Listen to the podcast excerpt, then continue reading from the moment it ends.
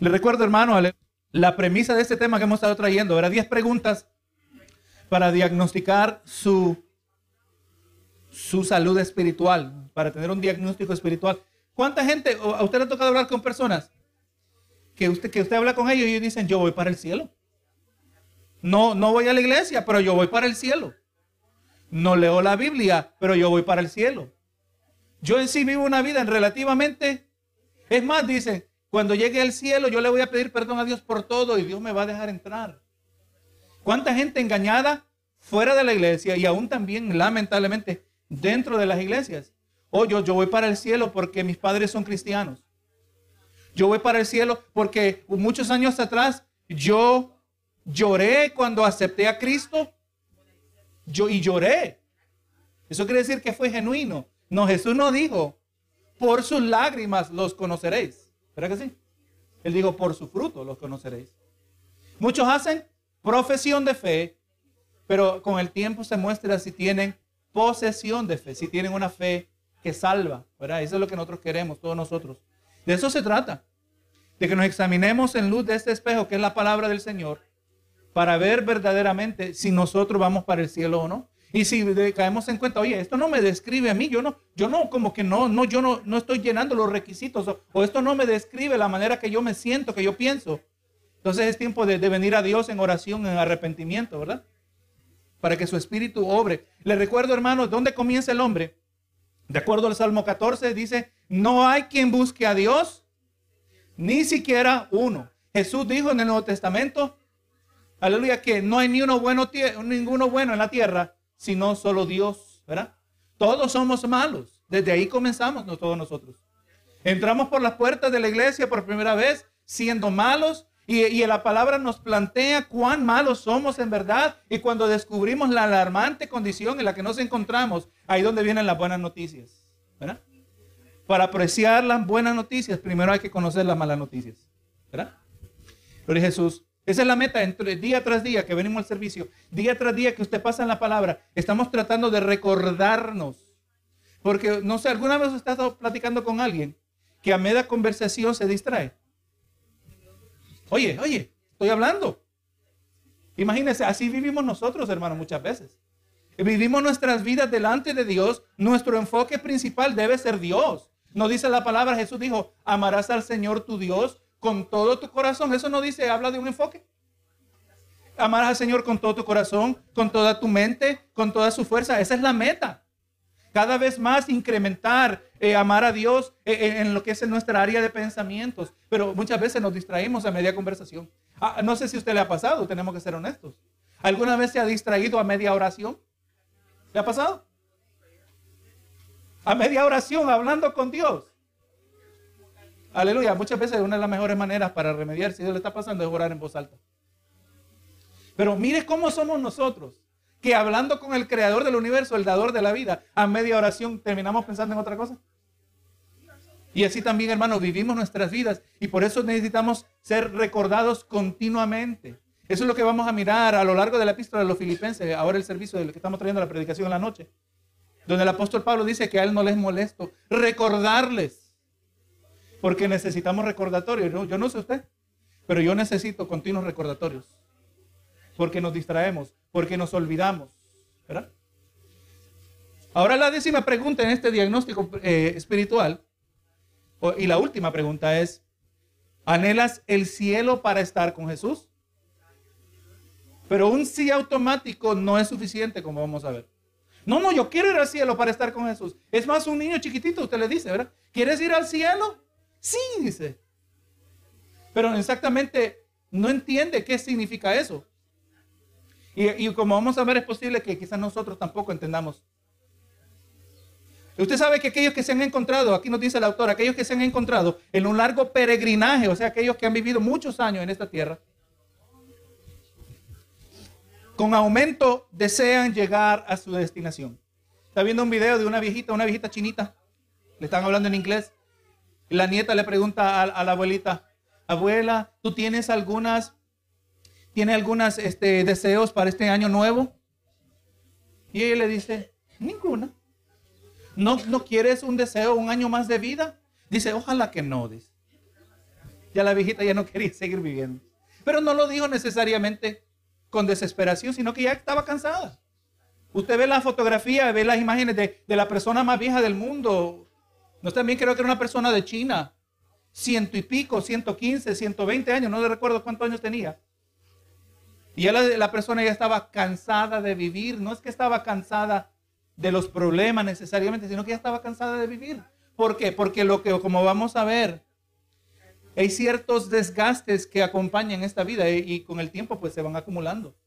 Así que entre más largo el peregrinaje, con aumento desean llegar a su destinación, especialmente una que es tan gloriosa y excelente como el cielo, lo que nos espera. Pero realmente cuando nosotros examinamos lo que la palabra nos dice, lo que nos espera, ¿cómo nosotros no vamos a anhelar aquello que Dios tiene preparado para nosotros? Si aún en la tierra nos quedamos sorprendidos de, de un gran horizonte, del océano, cuando se ve la marea, nos quedamos impresionados de, del vasto el mar, o una gigantesca montaña, o un lindo eh, oscurecer, o cuando sale el sol, o cuando están las gigantescas nubes, nos quedamos sorprendidos del diseño de Dios, tantos detalles impresionantes de la creación de Dios, y esto es inferior a lo que Dios tiene preparado para nosotros.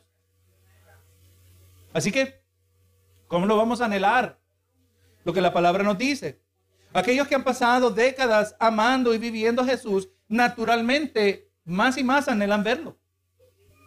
Mientras que es obvio que tal anticipación habría de caracterizar a aquellos mayores de edad, aquellos que están a la frontera del cielo. Así que no, esto no solo debe ser cierto de aquel que ya ha vivido muchos años, pero esto debe ser cierto de aquel que está creciendo y madurando en Cristo Jesús. Recuerden, la vida cristiana no es estática. En, sentido general, la vida nunca es estática. Yo me acordaba, yo cuando pensaba, estaba jovencito, recién casado. Aleluya. Y la siguiente etapa, para mí la siguiente grande etapa iba a ser casarse, tener una familia. Y ahora viene una vida estable. Amén. Pero de ahí los hijos están chiquitos y la vida no es normal, ¿verdad? Hay mucho caos también que acompaña a tener niños pequeños. La escena de atacar, tener que sacar a un niño que está haciendo un berrinche. ¿Se acuerda, verdad? Cuando le ha tocado que no se está comportando en público o en la iglesia también. De ahí los niños crecen, se hacen mayores y, en sí cada es una etapa diferente, diferentes etapas en la vida. Y es más, cuando ya pensamos, bueno, ya crecieron los hijos, ya ahora sí viene la estabilidad, pero de ahí vienen los nietos y vuelve a comenzar de nuevo. La vida nunca se queda quieta. La vida sigue cambiando. Así también tenemos que entender que la vida cristiana tampoco es estática.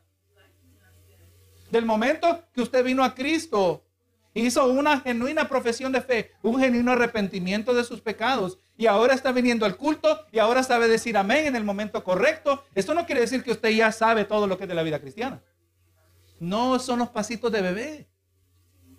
Hay dimensiones de la vida cristiana, una comunión que podemos experimentar con Cristo, que aleluya, que solo el tiempo lo puede demostrar. No sabíamos que existía puede haber un acercamiento tan grande a Dios que nosotros no sabíamos que era posible.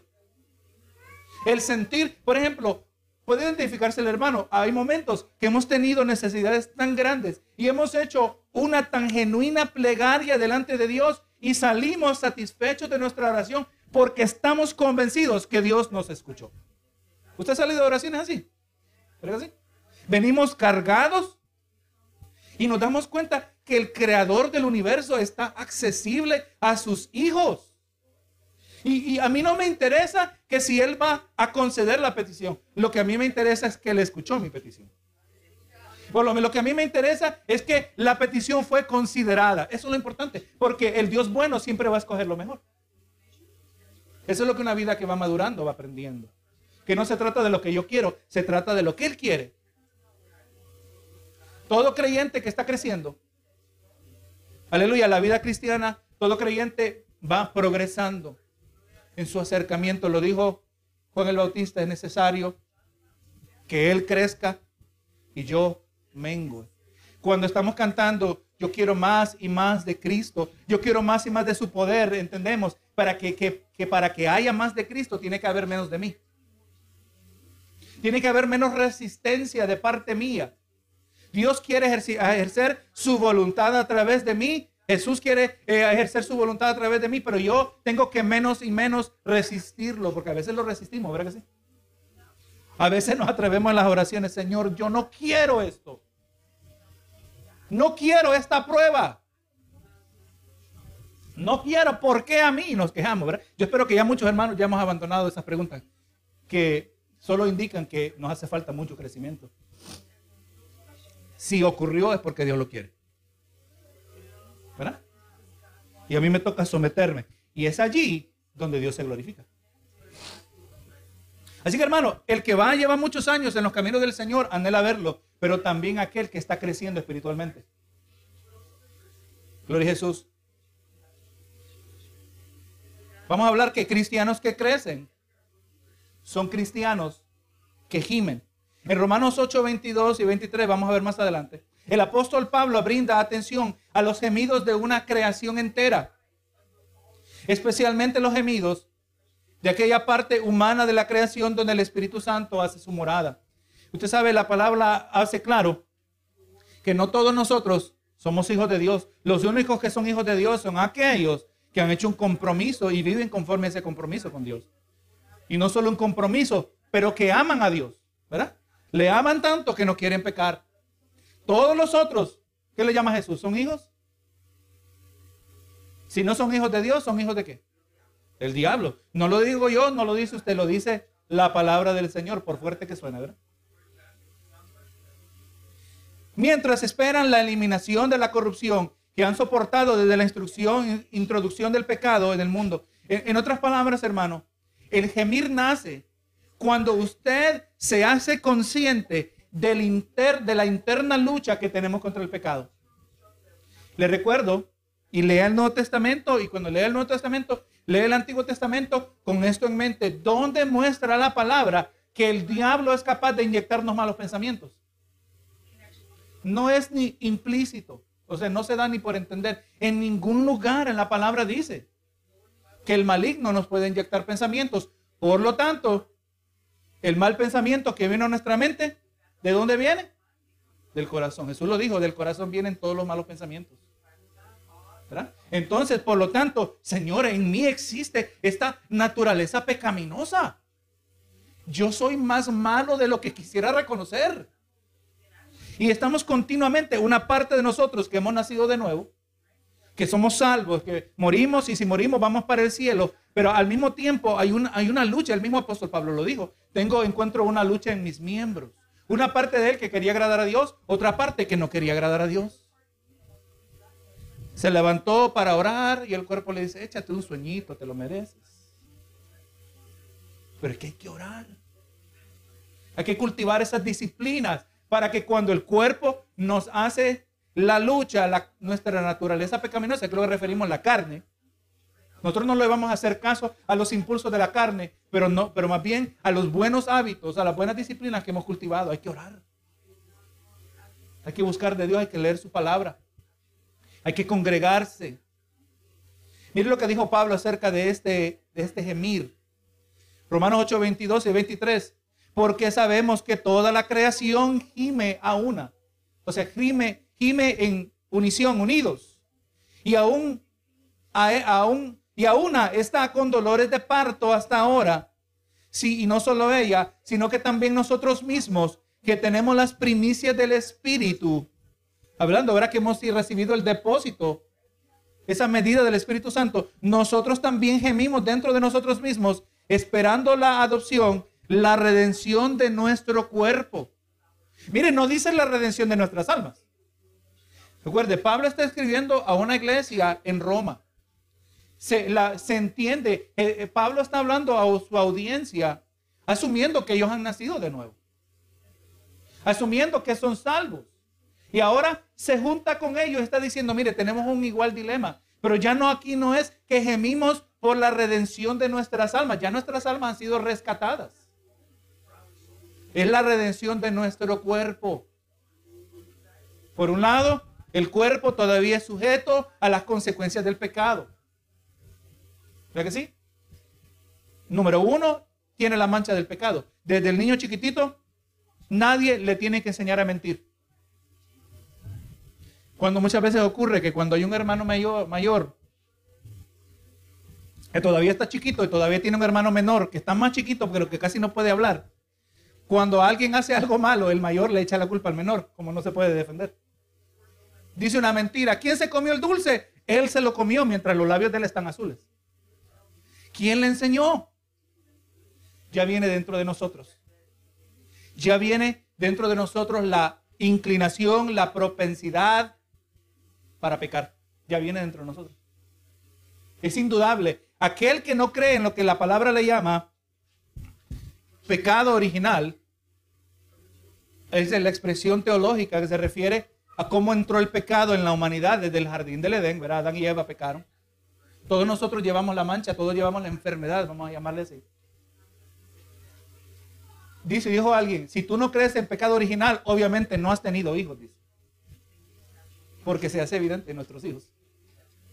Se hace evidente también en nosotros. Así que está diciendo Pablo que no anhelamos por la adopción la redención del alma. No, dice la redención del cuerpo. Anhelo, y es verdad, hermano, y espero que con el pasar del tiempo, esto está indicando que con el pasar del tiempo, usted descubre que ahí se desarrolla un anhelo que usted quisiera ya poder dejar de pecar completamente en contra de Dios.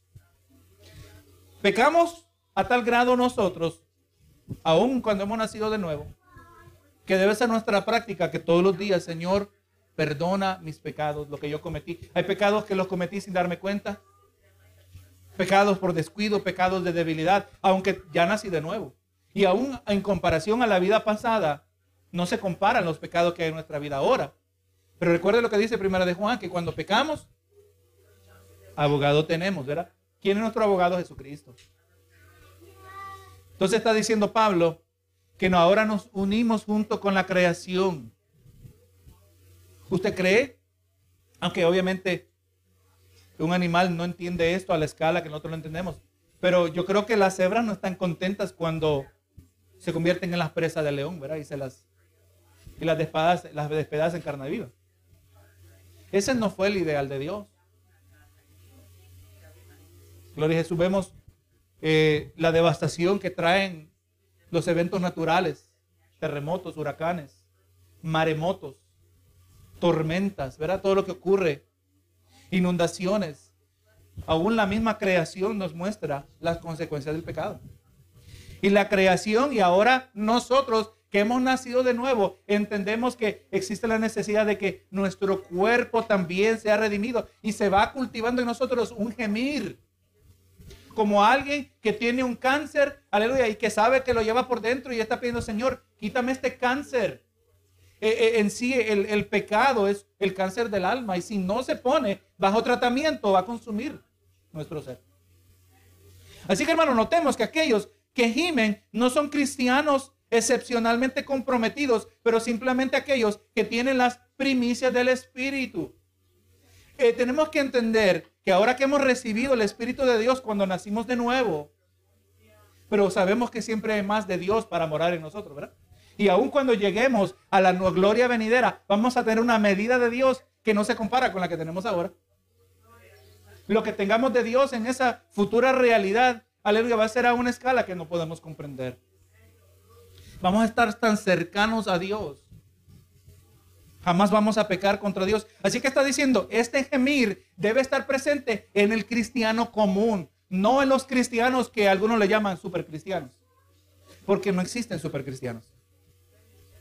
Usted ve un cristiano que usted lo ve firme. Oye, hermano, ¿cómo le haces tú para tener fe? Así que usted ve a alguien firme en la fe. Ese hermano que está firme, esa hermana que está firme en la fe, usted puede trazar una trayectoria de altos y bajos. Y que tuvo que aprender en los altos y los bajos. Y eventualmente se empezó a agarrar más y más de Cristo. Y aquello que eran ondulaciones, aleluya, se va estabilizando y se va poniendo firme. No es porque tiene un mejor comienzo que usted, sino porque ha estado navegando más tiempo.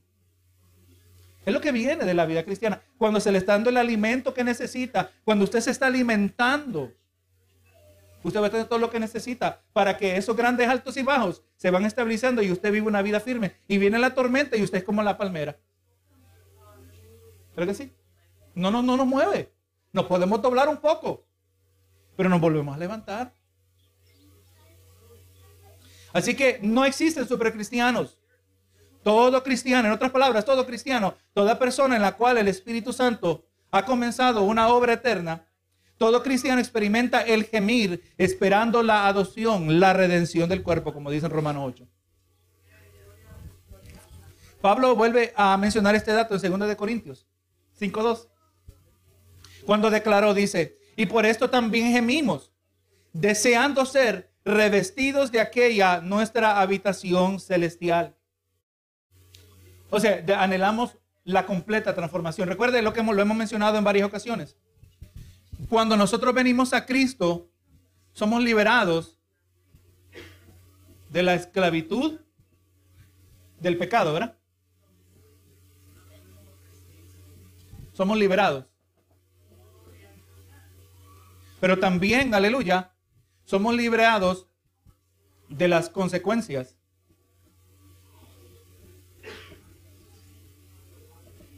del pecado.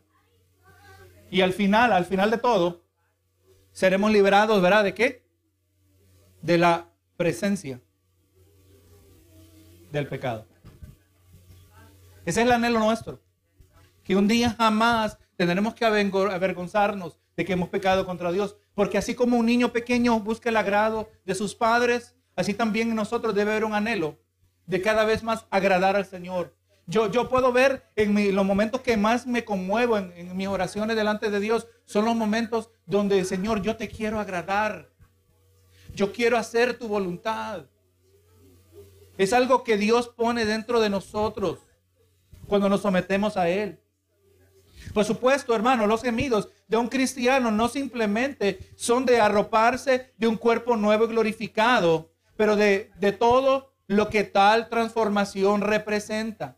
Vemos que seis versos después, Pablo usa la misma clase de lenguaje teológico mientras mira adelante diciendo donde estaremos presentes ante el Señor. El detalle más importante es esa comunión con el Señor. ¿Qué hace el pecado? El pecado nos aparta, nos distancia de Dios. El pecado produce ceguera. Recuerde David, que David hermano, Dios estaba en David. David había nacido de nuevo, David tenía una fe. ¿Cómo sabemos que tenía fe? Mire lo que hizo con el gigante. Mire cómo él sabía que era Dios que le daba como pastorcillo de ovejas. Mataba osos y leones. ¿Quién de nosotros puede decir eso? Por eso se atrevió de ir en contra del gigante porque Dios había estado con él cuando luchaba por el rebaño, él amaba a las ovejitas. No era de sorprender. Recuerde, mire la, comparación que nos muestra el Señor Jesús, que hay dos clases de pastores, aquellos que aman al rebaño y hacen lo necesario para cuidar del rebaño y aquellos que solo lo hacen por salario, eran los asalariados. Y cuando vienen el lobo, abandonan el rebaño. Así también nosotros, hermanos, vemos que David amaba ese rebaño, porque quién se, yo voy a ser honesto, yo no sé si yo me voy a pelear con un león y mirando la ovejita, pobrecita la ovejita.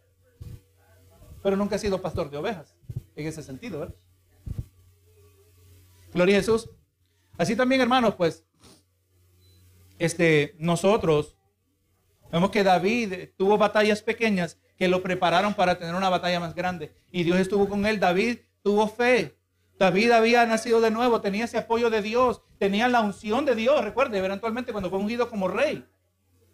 Pero también David cayó en pecado. El pecado produce, el descuido produce ceguera. Así también nosotros, hermanos, anhelamos no solo que nuestra, nuestra alma siendo redimida, pero que el cuerpo sea redimido, porque ya jamás nosotros seremos sujetos a las consecuencias del pecado. Y podremos, hermanos, nosotros vivir en el cielo y para siempre poder disfrutar de una comunión eterna con el pueblo de Dios. ¿Disfrutamos nosotros venir a la casa de Dios o es un simple, una simple práctica religiosa? Qué bonito salir del culto y decir, oye, qué bueno estuvo el culto hoy. Qué bonito estuvo el ambiente con los hermanos. Yo le puedo decir que eh, en mi opinión subjetiva, para mí hay momentos que se hace palpable la, anticipación que hay en los corazones de los hermanos. Se como que se siente que hay un anhelo adicional, que hay una anticipación, que, que, venimos con hambre. Qué bonito cuando todos venimos con ese sentir. Y verdaderamente el ambiente, el Señor tiene libertad de ministrar a nuestras vidas. Es bien difícil de describirlo de otra manera, pero, pero se siente. Ahora imagínese, hermano, que eso es día tras día por toda la eternidad. Qué, qué, bonito, que me caen bien mis hermanos, cómo los amo. Cómo amamos. Mire, mira que ahora imagínese en el cielo, toda esta gente son mi familia. Imagínese uno que había sido huérfano. Y ahora está en el cielo, dice, y Jesús le dice, toda esa es tu familia. Todos esos te aman. Porque obviamente implícito está, aunque no es siempre el caso, que cuando hay unión de sangre, se supone que hay una lealtad, ¿verdad que sí? Una fidelidad que no podemos experimentar de cualquiera. Por lo menos la familia. Lamentablemente no siempre es el caso. Ahora imagínese, hermano, eso es presente en el cielo por toda la eternidad. Tener esa comunión, comunión y tener esa comunión con Dios. Hace la pregunta aquí el autor.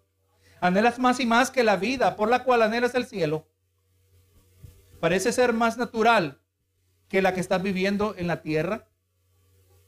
Parece que tus más grandes anhelos fueron designados para ser cumplidos en otro mundo.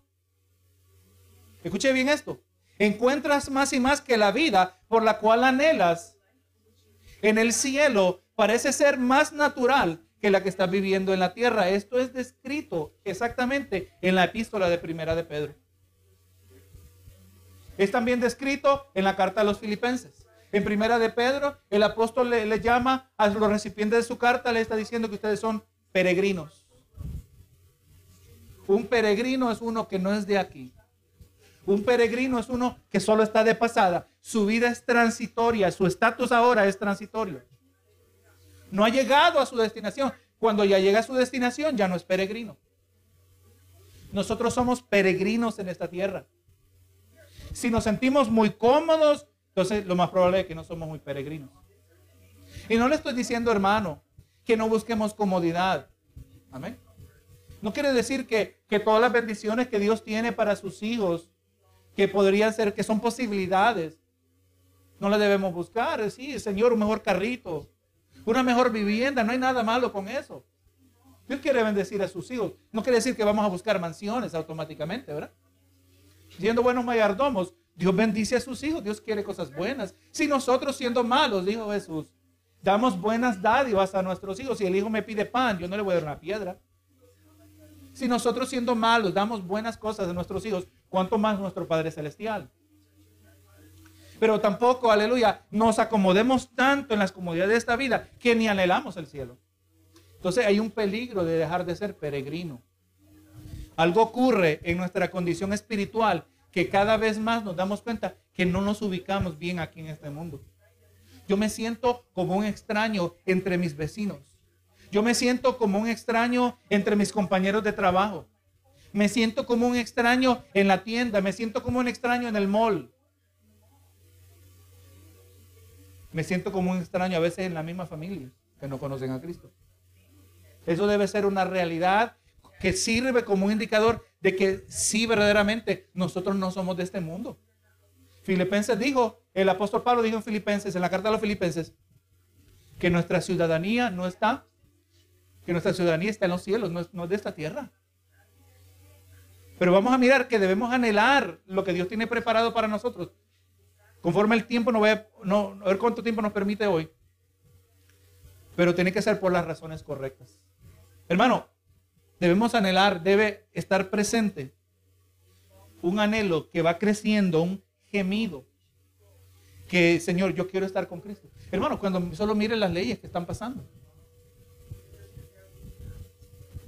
Para los que tienen, los que entienden el inglés, yo le puedo hacer acceso a un, a un podcast una grabación donde el, que inventó la vacuna, el que inventó la, la tecnología para la vacuna del COVID, lo han querido silenciar en todas las redes sociales.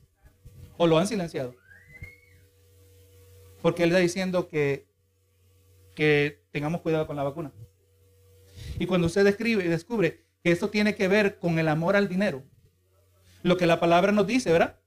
Que el amor al dinero es qué? La raíz de todo mal. Y cuando usted mira y, y, cuando mira que ciertos medicamentos, un medicamento, lo está diciendo el, que creó la, la tecnología para la vacuna, un medicamento que la dosis valía menos de un centavo por dosis, fabricarlo. Si hubieran administrado estos medicamentos, por lo menos medio millón de personas no hubieran muerto en Estados Unidos. Cuando usted mira, hermano, la corrupción, la maldad, cómo verdaderamente el amor al dinero, el diablo que es el Dios de este mundo, miramos, hermano, ¿qué podemos hacer nosotros? Solo y principalmente debemos hacer lo que sí podemos hacer, que es confiar y depender de Cristo y que este mundo está navegando conforme a los planes de Dios y que sí, hermano, vamos mirando que conforme va pasando el tiempo, la maldad aumenta. A tal grado, como nos dice Mateo 24, que por haberse multiplicado la maldad, el amor de muchos se enfriará. Señor, yo no quiero ser parte de este mundo. Usted sabe que en este mundo se agarran de la mano y dicen, vamos a mejorarlo todo. Únanse todas las religiones, únanse las razas, únanse todo. Vamos a eliminar todo lo que nos divide y vamos a hacer un mundo mejor cuando la palabra nos dice totalmente lo opuesto. Cuando miramos que ahora no es ni seguro mandar a los niños a la escuela porque les quieren lavar el cerebro. Si usted le quiere enseñar a ser buenos cristianos, eh, eh, en la escuela les van a enseñar totalmente lo opuesto. Que abandonen esa creencia de cavernícolas. Tus padres no saben. Usted, nosotros somos los que sabemos. Y de ahí lo mandamos a las universidades para que los conviertan en ateos. Cuando dice, yo no quiero ser parte de este mundo. Cuando miramos, hermano, todo esto, debe crecer en nosotros un anhelo genuino para participar de aquello que Dios ha preparado para nosotros. Gloria a Jesús debe incrementar un gemir entre miramos el pecado. El pecado está incrementando, hermano. En Estados Unidos esto se fue a alta velocidad cuando el presidente Obama aprobó el matrimonio gay. Que esa es una contradicción porque no es un matrimonio. El único matrimonio es entre un hombre y una mujer. Si yo aparezco diciendo esto en YouTube, quizás me votan de YouTube. Si se da cuenta la gente correcta. Usted no tiene ni el derecho de decir eso. Bendito sea el Señor. Y vamos mirando, hermano, que la agenda gay. Le cuento, le recuerdo la escena que había mencionado, algo que miré años atrás, de una mujer que se había hecho hombre, se vestía como hombre y se casó con un hombre que se había hecho mujer. Pues, entonces, gloria a Dios, no era lesbiana porque estaba con un hombre. Pero estaban los papeles al revés. Porque la gente dice, déjenlos tranquilos si ellos quieren vivir así su vida, con tal se amen, dice la gente. Pero cuando tiene esta persona y ahí usted la ve que en Canadá se mete en el Departamento de Educación trayendo una charla a los líderes que determinan el rumbo de la educación de los niños de esa, de esa región y dice esta mujer que se viste como hombre, dice, yo quiero que sus hijos sean así. ¿Qué usted va a opinar acerca de eso? Tenemos que tener opiniones, ¿verdad? ¿Qué es lo que va a pasar con nuestros hijos? Vamos mirando, hermano, cada vez más el mundo inmundo se va volviendo más eh, hostil en contra de Dios. Se va volviendo más y más enemigo en contra de los verdaderos hijos del Señor.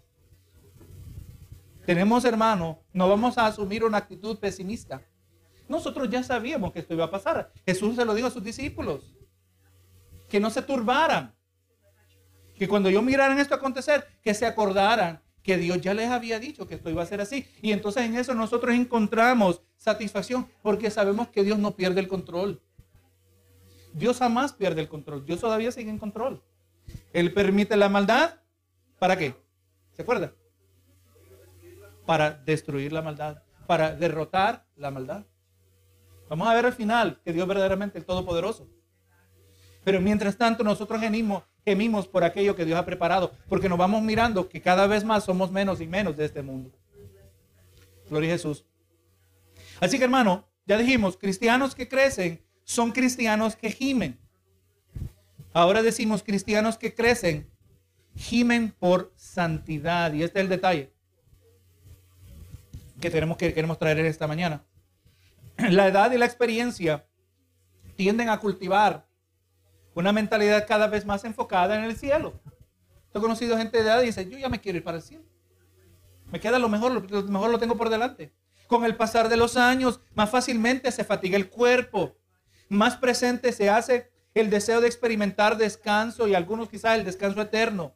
Pero usted sabe que aún los budistas y los musulmanes y también los ateos quieren lo mismo. Este sentir, en este sentir no hay nada exclusivamente cristiano eh, de buscar el alivio duradero de las cargas de este mundo. Esto es algo que es también universal y no es exclusivamente cristiano. Entonces, usted ve a alguien que dice, ¿tú quieres, tú quieres, tú eres cristiano? Sí, ¿cómo lo sabes? Porque es que yo ya me quiero ir para el cielo. ¿Por? Porque ya estoy cansado de esta vida, estoy cansado. Eso no es exclusivamente cristiano. Los incrédulos también tienen ese deseo. Como le hablaba de esa señora, ¿verdad? Que decía, ya no quería vivir otro año. Estaba agotada. El desgaste del cuerpo, las enfermedades, los achaques, ¿verdad? Algunos dicen, estoy cansado de estar cansado. Cada persona en la, tierra sueña con un tiempo donde puede despojarse de sus cargas. Podemos entonces basar nuestra confianza de que estamos creciendo en gracia, basado en el hecho que queremos exactamente lo que toda persona en este mundo anhela, incluyendo los que se denominan a sí mismos enemigos de Dios. Los enemigos de Dios también llega el momento que ya quieren descansar. Eh, recientemente, hace unos años atrás, salió eh, controversial en, un estado, no sé si era como Colorado, donde una mujer que tenía una enfermedad, eh, que creo que algo, no sé si era alguna especie de cáncer en el cerebro, que no se podía mejorar.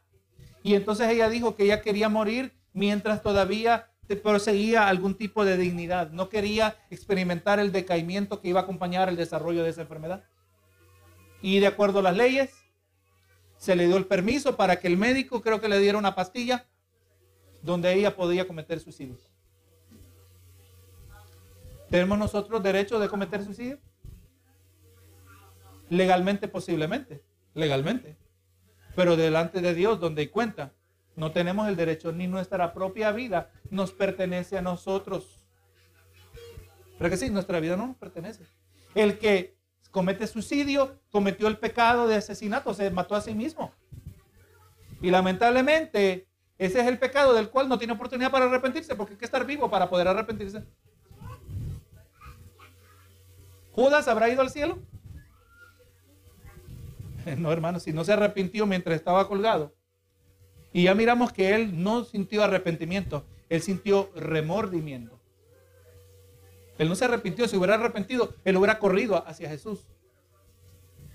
Él hubiera corrido a, donde estaban los discípulos. Hubiéramos visto que él se hubiera vuelto a unir, ¿verdad? Con un arrepentimiento. Pero no, él, se lamentó. Eso no es suficiente, el remordimiento no es suficiente.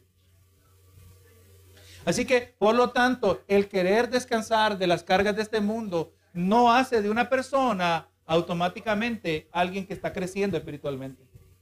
Todos lo, sienten lo mismo. Los incrédulos igual que los cristianos. Entonces, lo que estamos buscando, ¿dónde está la diferencia? Así como los deseos de descanso y alivio y el deseo de ser reunidos con seres queridos, fallecidos, es tan común en los incrédulos como en los cristianos. ¿Verdad que usted ve gente así? Solo porque alguien mira hacia adelante con mayor esperanza para volverse a reunir con un hijo o padre o cónyuge en el cielo, no quiere decir que está creciendo como cristiano.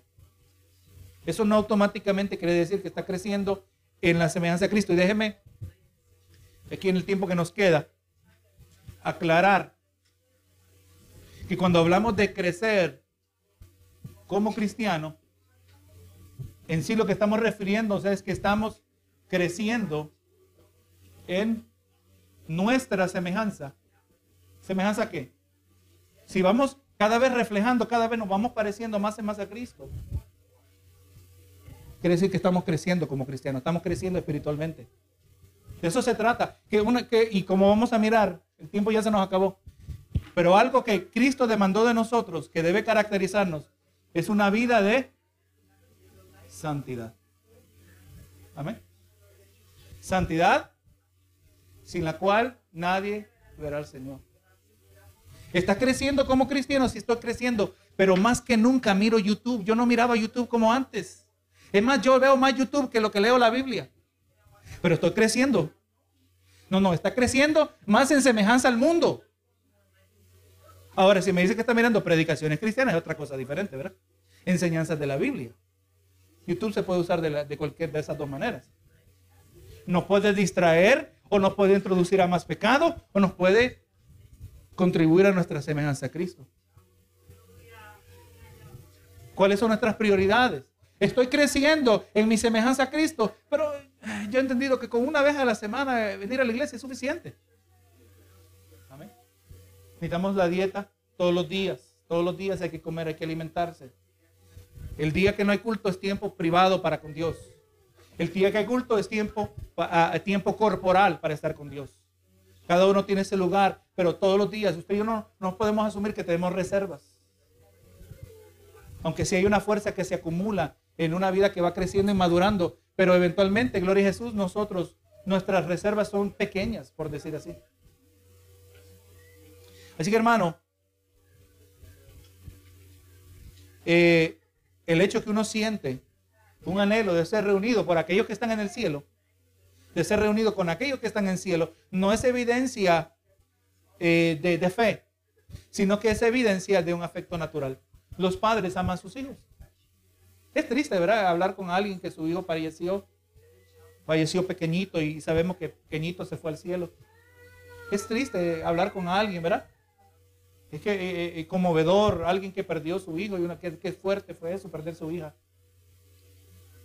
Y esa persona anhela volver a verlo y esa es la promesa. Que del cielo va a haber muchas reuniones. Pero eso no automáticamente quiere decir que el cristiano que está vivo anhela el cielo porque tiene fe en Cristo Jesús, sino simplemente porque hay afecto natural. Puede haber más, pero puede haber solo haber afecto natural. Aún el anhelo de estar con Jesús no es necesariamente confirmación de que conocemos a Cristo, mucho menos un indicador de que estamos creciendo a su semejanza. Algunas personas quieren ver a Jesús de la misma manera que quieren ver a la Virgen María o al Rey David. Curiosidad natural o simplemente el deseo de ver a alguien tan conocido les podría ser de su única motivación. Por tanto, la pregunta no está tan solo, ¿anhelas el cielo para estar con Jesús? Pero también se debe agregar la pregunta, ¿por cuál cielo y cuál Jesús es tu anhelo? Y con eso vamos a terminar hoy, vamos a desarrollar eso. La, eh, siguiente, verano va a la semana que viene. ¿Cuál cielo, cuál Jesús es el que anhelamos? Usted sabe, hermano, que mucha gente tiene una idea idolátrica de Dios. La idea donde ellos han convertido han tomado, han desarrollado su propia versión de Dios. Dicen que es el Dios del cielo, su Hijo Jesús, pero el Dios de ellos no piensa como el Dios de la Biblia. El Dios de ellos no actúa como el Dios de la Biblia. El Dios de ellos siempre tiene que hacer todo lo bueno. Hermano, lo hemos mencionado. Hay momentos que Dios quiere que lloremos. ¿Verdad? Hay momentos que en ese momento lo que es prescrito es la tristeza. Y no es que el fruto del Espíritu es gozo, correcto. Pero para poder llegar a ese gozo, tenemos que primero ser quebrantados. ¿Por qué necesitamos ser quebrantados? Por la presencia del pecado. Soy cristiano, pero todavía soy orgulloso. O el Señor va a tratar, va a aplastar eso. Si Dios me va a aplastar por misericordia de mi alma. Pero aquel que depende de sí mismo.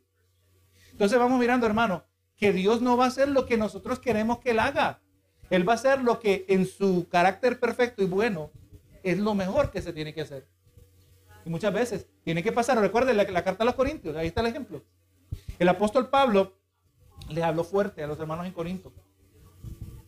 Les habló fuertes que ellos este, estaban en un sinnúmero de desórdenes. Había división, practicaban, abusaban la Santa Cena, había glotonería. Y el apóstol Pablo les habló fuertes. Y vemos ahora la segunda carta a los Corintios, donde el apóstol Pablo dice, mira, yo me sentí inicialmente como que hablé, demasiado fuerte. Pero ahora tengo entendido que, estuvo bien y que, esto produjo a ustedes, eh, me olvida la, expresión como dice, pero se refiere a un santo arrepentimiento. A una santa tristeza que produjo arrepentimiento. O sea, hay momentos que la palabra nos tiene que doler. y choca contra lo más profundo de nuestro ser, pero aunque choca contra nosotros, vamos, el Espíritu nos da testimonio de que es correcta de cualquier manera. El hecho que no me gusta no quiere decir que no es verdad. Y cuando yo le dejo al Señor que obre mi vida, me duele porque me sacó los trapos al sol. El Señor me humilla también en el proceso si es necesario. Pero si eso llega al arrepentimiento, eso era de Dios. Nadie puede negar que ese es el proceso. Le, voy a decir que el que no se acerca a Dios, si usted no se humilla, Dios lo va a humillar por amor a su alma. Si usted no se acerca en humildad al Señor, Dios por amor a su alma lo va a humillar para que se acerque a Él por amor. Y hay gente que ni aún así se, se acercan a Dios. Así que hagámoslo. Eh, eh, en Honduras está el dicho, ¿verdad? El vivo a señas y el tonto a palo, ¿verdad?